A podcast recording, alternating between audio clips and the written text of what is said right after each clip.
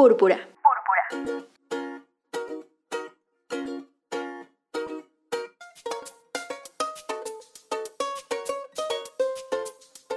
Escucha, deconstruye y transforma.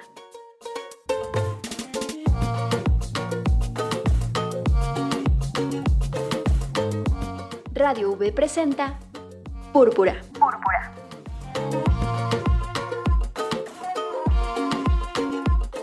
Deconstruyendo realidades buscando igualdad.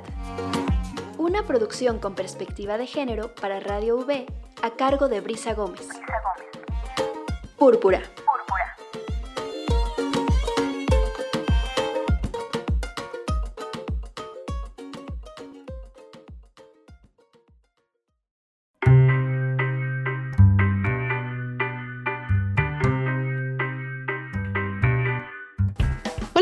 Les damos la bienvenida y les deseamos muy buen día en Púrpura este 22 de diciembre. Hoy estamos haciendo el último programa de este año y bueno, pues a sugerencia de nuestra invitada eh, tenemos el tema del día de hoy, que además es como muy pertinente por las fechas en las que estamos, pero además es muy importante porque eh, muchas personas en un momento como este buscan justamente eso, eh, esta contacto con su espiritualidad, tal vez una reconciliación con ella, tal vez están en conflicto con su fe, tienen una necesidad en particular.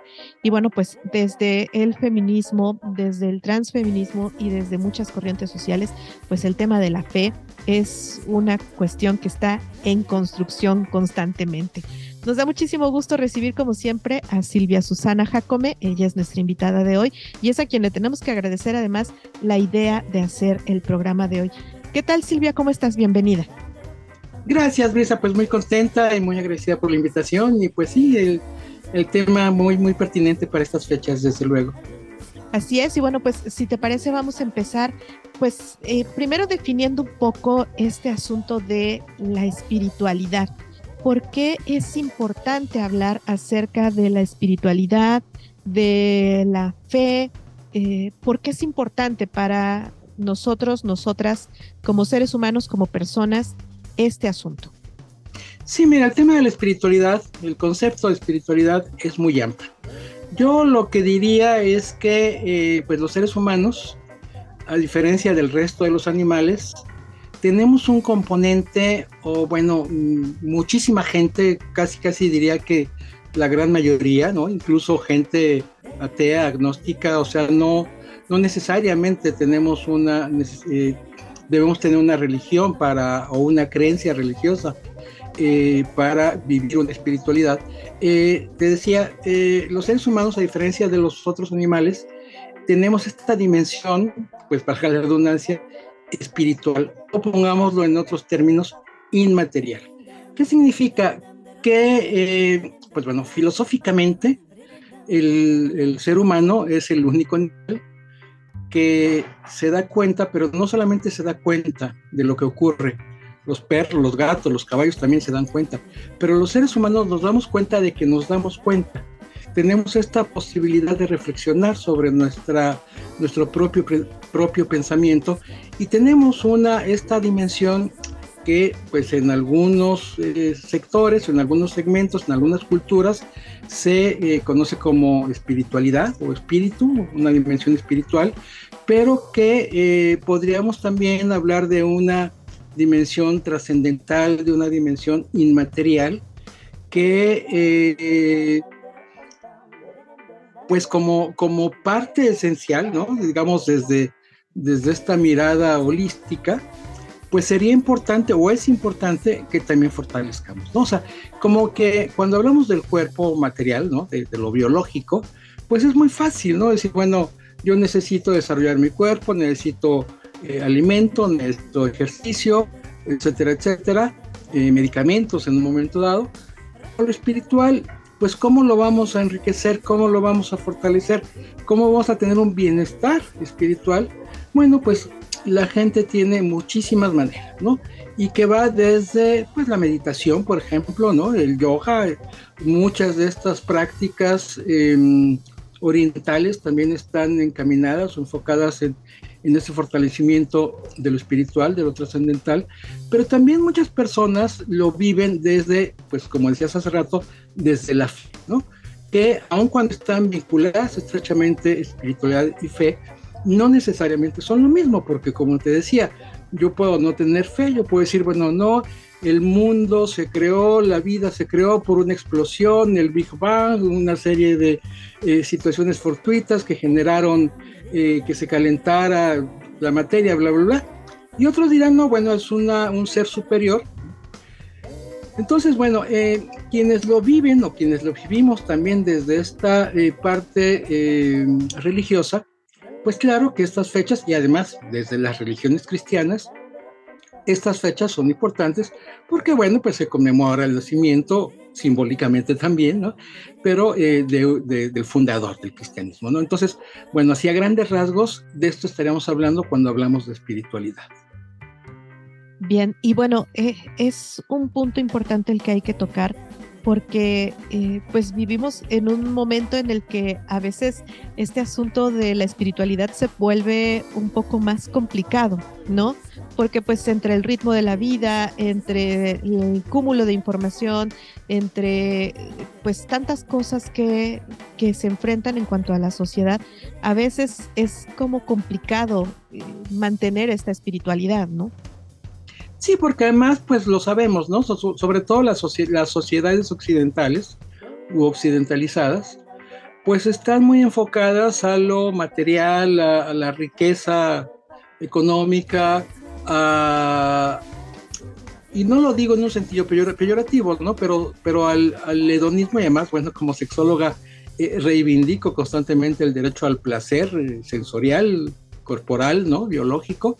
Eh, pero a veces, ¿no? A diferencia de estas otras culturas orientales, en donde se pone un acento un poquito más fuerte en lo espiritual, pues esto se nos va, ¿no? E incluso, y aquí yo creo que pues también las fechas son muy emblemáticas, como lo material, ¿no? Los intereses económicos, financieros, etcétera, etcétera, se apropian de, estas, de estos momentos eh, propicios para el fortalecimiento de la espiritualidad, ¿no?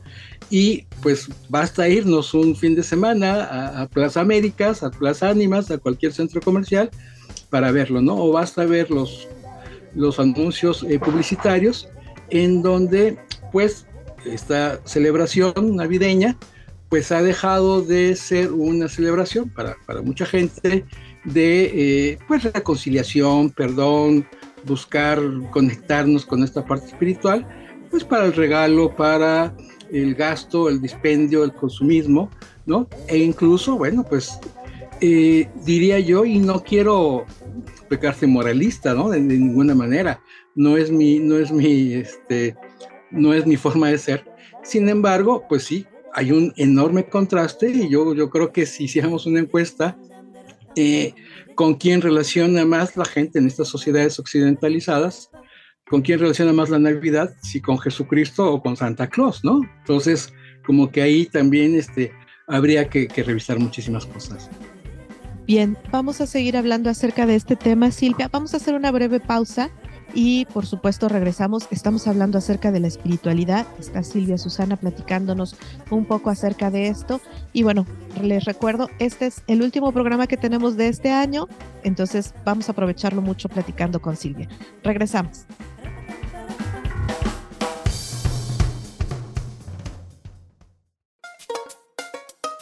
Púrpura, deconstruye y transforma.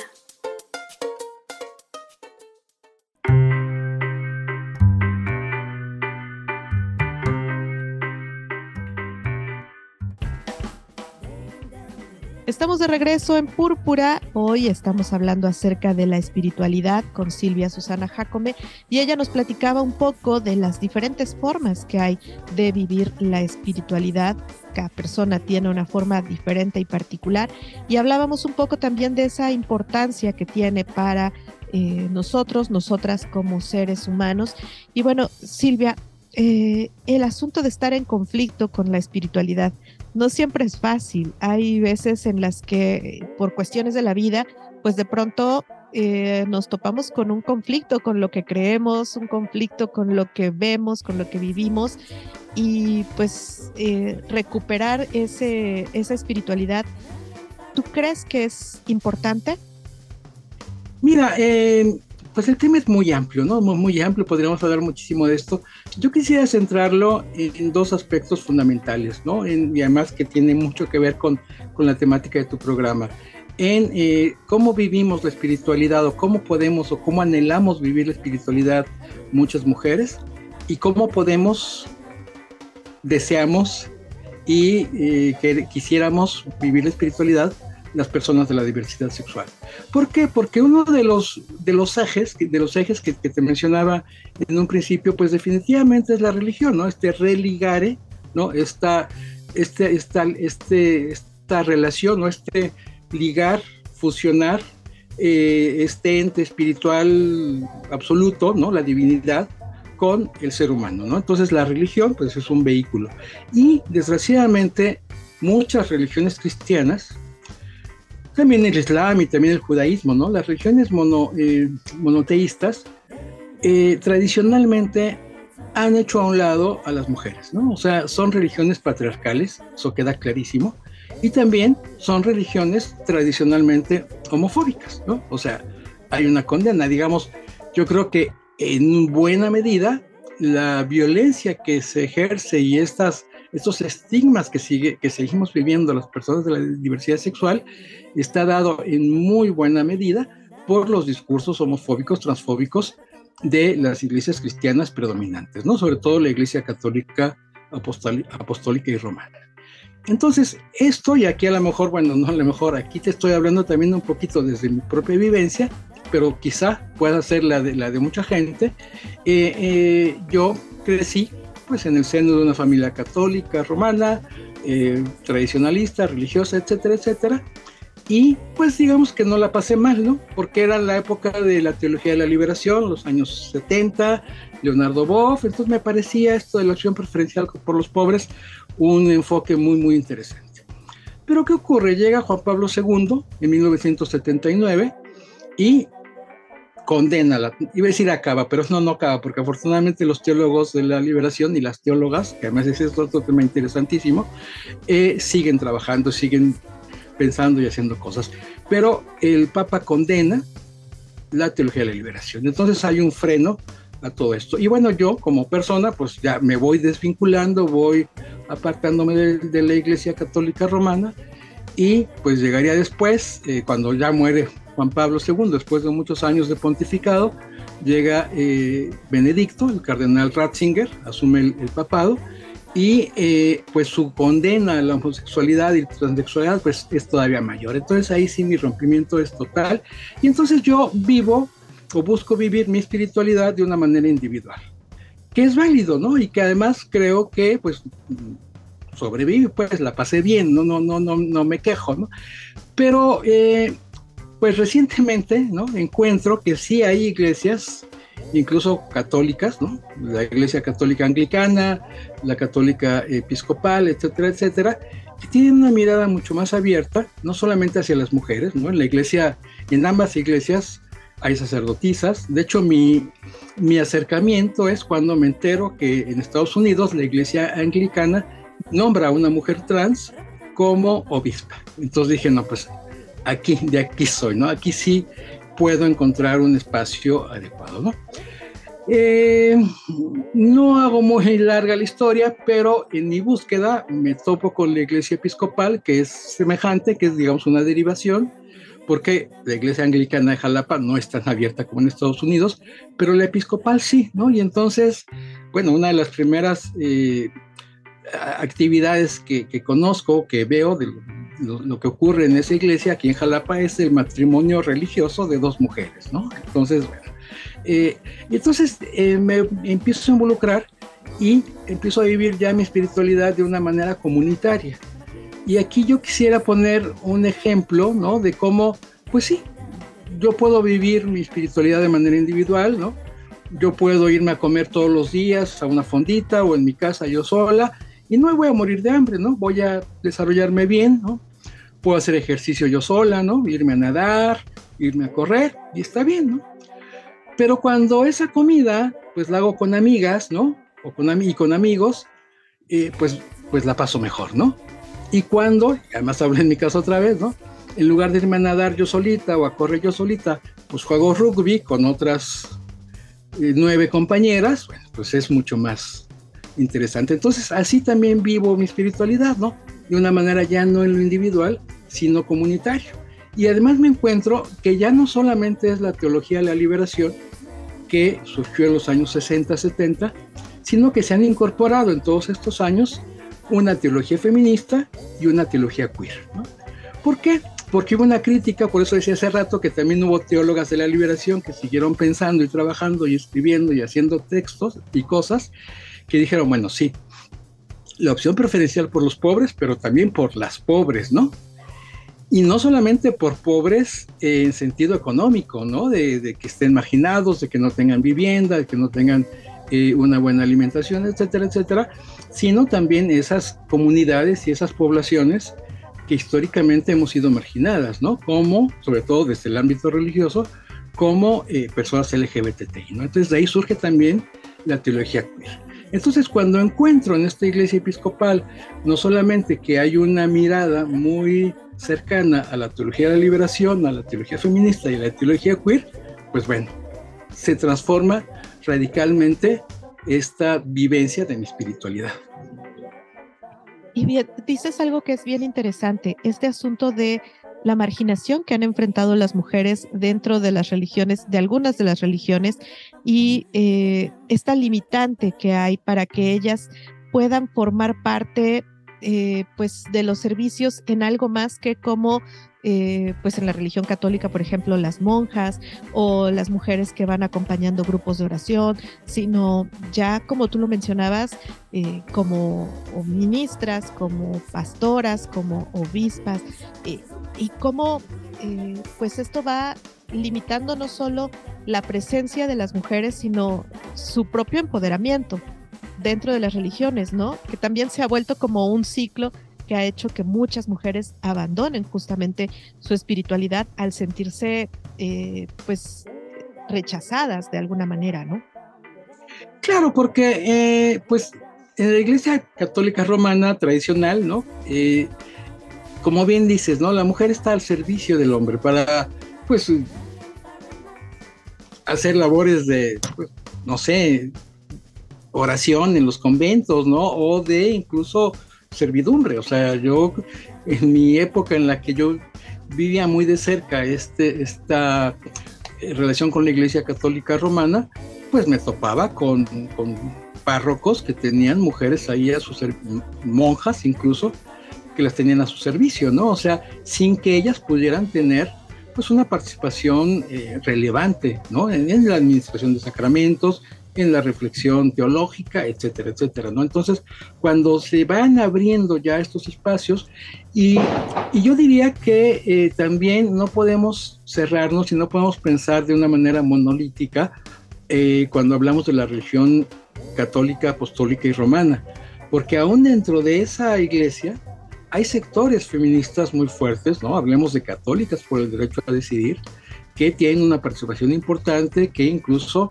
pues promueven justo esto, ¿no? La capacidad de las mujeres y el derecho de las mujeres a decidir sobre sus cuerpos y sobre sus eventuales embarazos, ¿no? Y a interrumpirlos en un momento dado, si es, si, es la voluntad de estas mujeres. Entonces, eh, esta, esta mirada o esta forma en la que poco a poco las mujeres ya nos hemos ido incorporando en el ámbito de lo social, pues no puede quedar trunca, o sea, no podemos eh, decir, ah, bueno, hasta aquí llegamos, podemos ser incluso presidentas de una república, senadoras, gobernadoras, ah, pero no podemos ser sacerdotisas ni obispas, no, no de ninguna manera. Entonces, eh, yo creo que, pues también estamos viviendo momentos de cambios muy profundos y estas iglesias patriarcales, pues tendrán que irse renovando y si no, pues tendrán que ir desapareciendo poco a poco.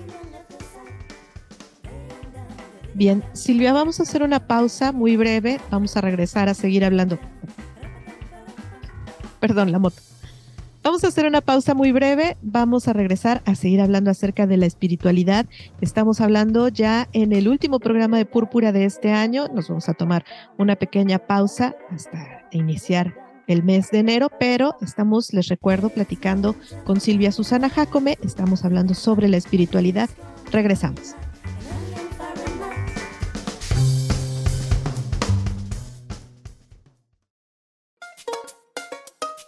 Púrpura, deconstruye y transforma.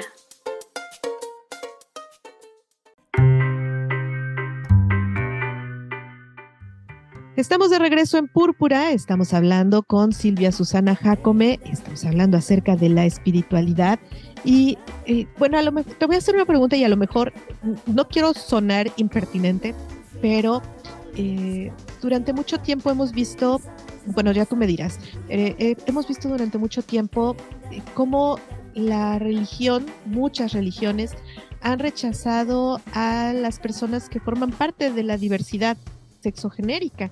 Y esto, pues, ha traído en ellas y ellos, ellas, también situaciones de conflicto personal, independientemente del, de, de, lo que pueda pasar en una comunidad religiosa, esto permea en sus familias, permea en sus círculos de amistad y aún así, bueno, siguen teniendo esa necesidad del acompañamiento espiritual y siguen teniendo esa necesidad de aceptación dentro de esta fe, esta espiritualidad con la que fueron eh, criados, criados, criadas, criades, ¿no? Entonces, ¿qué tan importante es eh, el dar este paso, el abrir estas, esta fe, estas religiones, estos espacios para que estas personas no solo se sientan aceptadas, sino para evitar esas influencias que hay contra ellos. ¿Qué tan importante es esto para la vida de una persona eh, homosexual, una persona trans? Mira, es, es importantísimo lo que acabas de decir. De hecho, hace poco hubo una conferencia de una mujer que hablaba, una psicóloga, una doctora en psicología de la UNAM, no recuerdo ahorita el nombre, pero hablaba de eh, la salud mental de las personas de la diversidad sexual y citaba el caso de una mujer lesbiana que en algún momento en su autobiografía, ella dice algo fundamental que creo que nos debería mover a reflexionar. Dijo, yo, yo aprendí primero a ser homofóbica antes de reconocerme como lesbiana. Entonces, cuando se reconoce como lesbiana, ya era homofóbica. Y yo estoy segura que mucha gente LGBTI hemos pasado por lo mismo. Porque la homofobia se nos inculca en el seno familiar antes de que tengamos la capacidad de descubrir nuestra identidad de género o nuestra orientación sexual. Entonces, las primeras personas en rechazarnos por nuestra orientación de sexual o identidad de género somos nosotras mismas. Y eso es gravísimo. Y si luego vemos ese mismo rechazo y esa misma condena en la familia, porque te voy a decir una cosa, cuando descubrimos esto y entramos en conflicto entre la homofobia aprendida en casa y la identidad de género o la orientación sexual descubierta, pues entramos en conflicto y muchas veces, muchas personas logramos resolverlo de, una u otra manera. Pero cuando lo resolvemos, entonces nos enfrentamos a otro obstáculo muy fuerte, que es la familia. Porque la familia no tiene que plantearse, debería, en el, en el mundo ideal, pero muchas familias tan tradicionalistas dicen, no, no, no, es que esto es palabra de Dios. Y si tú eres homosexual, eres lesbiana, eres trans, estás faltando a lo que dice la Biblia en el Levítico y en el no sé qué, y Dios aborrece a los homosexuales, ¿no? Entonces, esto es terrible. Y en estas fechas, justamente, por eso también la propuesta de, hablar de este tema en estas fechas, y perdón porque me gana la emoción, pero sabemos de muchos casos en donde ese joven homosexual no puede ir con su pareja, porque su familia lo va a rechazar. O en todo caso lleva a su pareja y dice que su amigo, que es su roomie. Me ha tocado estar en una celebración familiar navideña, sabiendo que el hermano de mi cuñado es gay y que está con su pareja, pero no lo puede presentar como tal, ni lo puede tomar de la mano. Y en cambio su hermana, ella sí va con el novio y se besan. Y, o sea, eso no es justo. O que una mujer trans le digan, sí, tú puedes llegar a mi casa a cenar en la Navidad, pero como mi hermano, no como mi hermana. Eso no es justo. Eso no es. O yo me pregunto, ¿realmente es lo que Dios quiere que ocurra en las familias? Dios estará muy feliz. Porque rechazan al, al hijo homosexual, a la hija lesbiana, al hijo o a la hija trans. Dios estará dando brincos de alegría o más bien, estará feliz el día en que ese chico homosexual, esa chica lesbiana, ese chico chica trans puedan celebrar, al igual que el resto de su familia, con su pareja, en su identidad de género, en su expresión de género.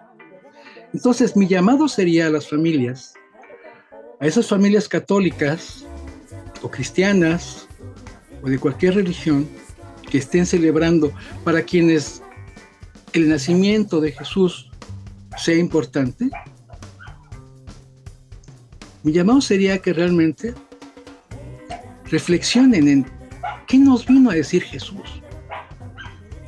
No que dijeron un montón de pensadores hace tres mil años o cuatro mil años acerca de quienes no se reproducían, de los hombres que no se reproducían con mujeres. El mismo Jesús lo dijo. Solamente doy dos mandamientos. Amar a Dios y amar al prójimo. Ámense los unos a los otros, las unas a las otras. Así de sencillo, ¿no? Entonces, sí, creo que es, o sea, más bien, respondiendo a tu pregunta, es fundamental que reflexionemos realmente en qué queremos, ¿no? Y que no haya hombre, porque además no solamente estamos hablando de, personas jóvenes, sino de cualquier edad, ¿no? Que en Navidad, pues tienen que andar buscando a ver dónde se meten, a dónde van, porque en su familia son rechazados, rechazadas. Entonces, ese sería como que, pues un mensaje que yo quisiera que, que sí quedara, pues más o menos claro. Y bueno, la importancia que tiene además este, eh, pues esta reflexión en fechas como estas, que además para mucha gente son tan complicadas, no solamente por el encuentro con la familia, por el tener, como tú lo mencionas, que hacer estos cambios o estos ajustes en su expresión de género o en su preferencia para poder estar en casa, sino que representa el rechazo y el temor para muchas otras personas, ¿no? Lo terrible que puede ser eh, llegar a, a estas fiestas y tener que enfrentarse a la familia, ¿no? Sí, porque además, bueno, eh, pues no falta, ¿no? No faltan los comentarios, no faltan las preguntas eh, incómodas, indiscretas, cuando pues, pues no tendría, no tendría razón de ser, ¿no? Entonces, sí, me parece que es importantísimo que reflexionemos y que, eh, pues, también, ¿no? Si, si sabemos que vamos a ser rechazadas, rechazados, bueno, pues busquemos otros espacios, ¿no? Finalmente, la familia muchas veces no es la que con la que compartimos sangre, sino con quien compartimos afectos, ¿no? Perfecto. Y bueno, Silvia, recuérdanos para quienes están eh, pues en esta situación que tal vez están eh, pues en conflicto con su fe, con su espiritualidad, eh, ¿dónde pueden encontrar pues apoyo, escucha, eh, tal vez eh, pues ese un soporte, eh, tal vez incluso un acercamiento a esto para resolver estos conflictos, ¿dónde podrían buscarte o dónde podrían buscar? Sí, mira, hay, tenemos un grupo, un grupo de autoapoyo LGBTI que nos estamos reuniendo cada 15 días en se llama Misión, ¿no? Misión San Pablo, es, un templo de, la iglesia episcopal, pero no es únicamente para personas eh, que, vivan su, su, fe desde esta religión, ¿no? Es para cualquiera, incluso pues lo que se ha dicho, ¿no? Para ateos, agnósticos, judíos, ¿no? Musulmanes. De hecho, hay un, hay un hombre judío, homosexual, que, que, acude y nos enriquece muchísimo, ¿no? Hay una diversidad no solamente eh, sexual, sino religiosa, entonces eso nos enriquece. Nuestra próxima reunión es el 2 de enero, a las 6 de la tarde. Este lugar está ubicado en la calle de eh, Rafael Valenzuela, número 36, me parece, en la colonia Rafael Lucio. Pero bueno, eh, si me mandan un mensajito, me encuentran en Facebook como Silvia Susana Jacome García, me mandan un mensaje y yo les doy ahí muchísimos detalles. Como les digo, este grupo es para todo mundo, pero quienes, eh, además de eso, busquen un apoyo, un auxilio espiritual, pues el Padre está en la mejor disposición de eh, brindar este, este apoyo. Perfecto, Silvia. Pues como siempre es un gusto platicar contigo y hablar acerca de estos temas que, bueno, pues eh, nos tocan desde el feminismo, tocan desde el transfeminismo, por supuesto, desde la diversidad y, bueno, siempre muy interesante platicar contigo. Al contrario, muchísimas gracias y, bueno, te mando un abrazote y que pases muy feliz estas fiestas con toda tu familia. Muchas gracias, Silvia. Y bueno, nosotras nos despedimos, les agradecemos que nos hayan acompañado. Este es el último programa que tenemos este año. Vamos a tener unos días de música en Radio Universidad Veracruzana, pero regresamos en la segunda semana de enero y les recordamos que a finales de enero vamos a tener el quinto aniversario de Púrpura y bueno, vamos a ver qué podemos preparar para la celebración. Mientras tanto, bueno, pues gracias por habernos acompañado y los dejamos con la programación de Radio Universidad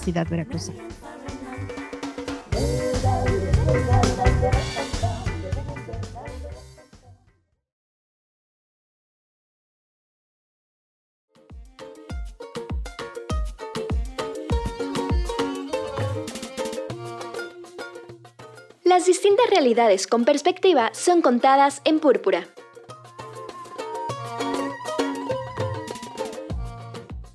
Producción de Radio V en el 90.5 de FM a cargo de Brisa Gómez.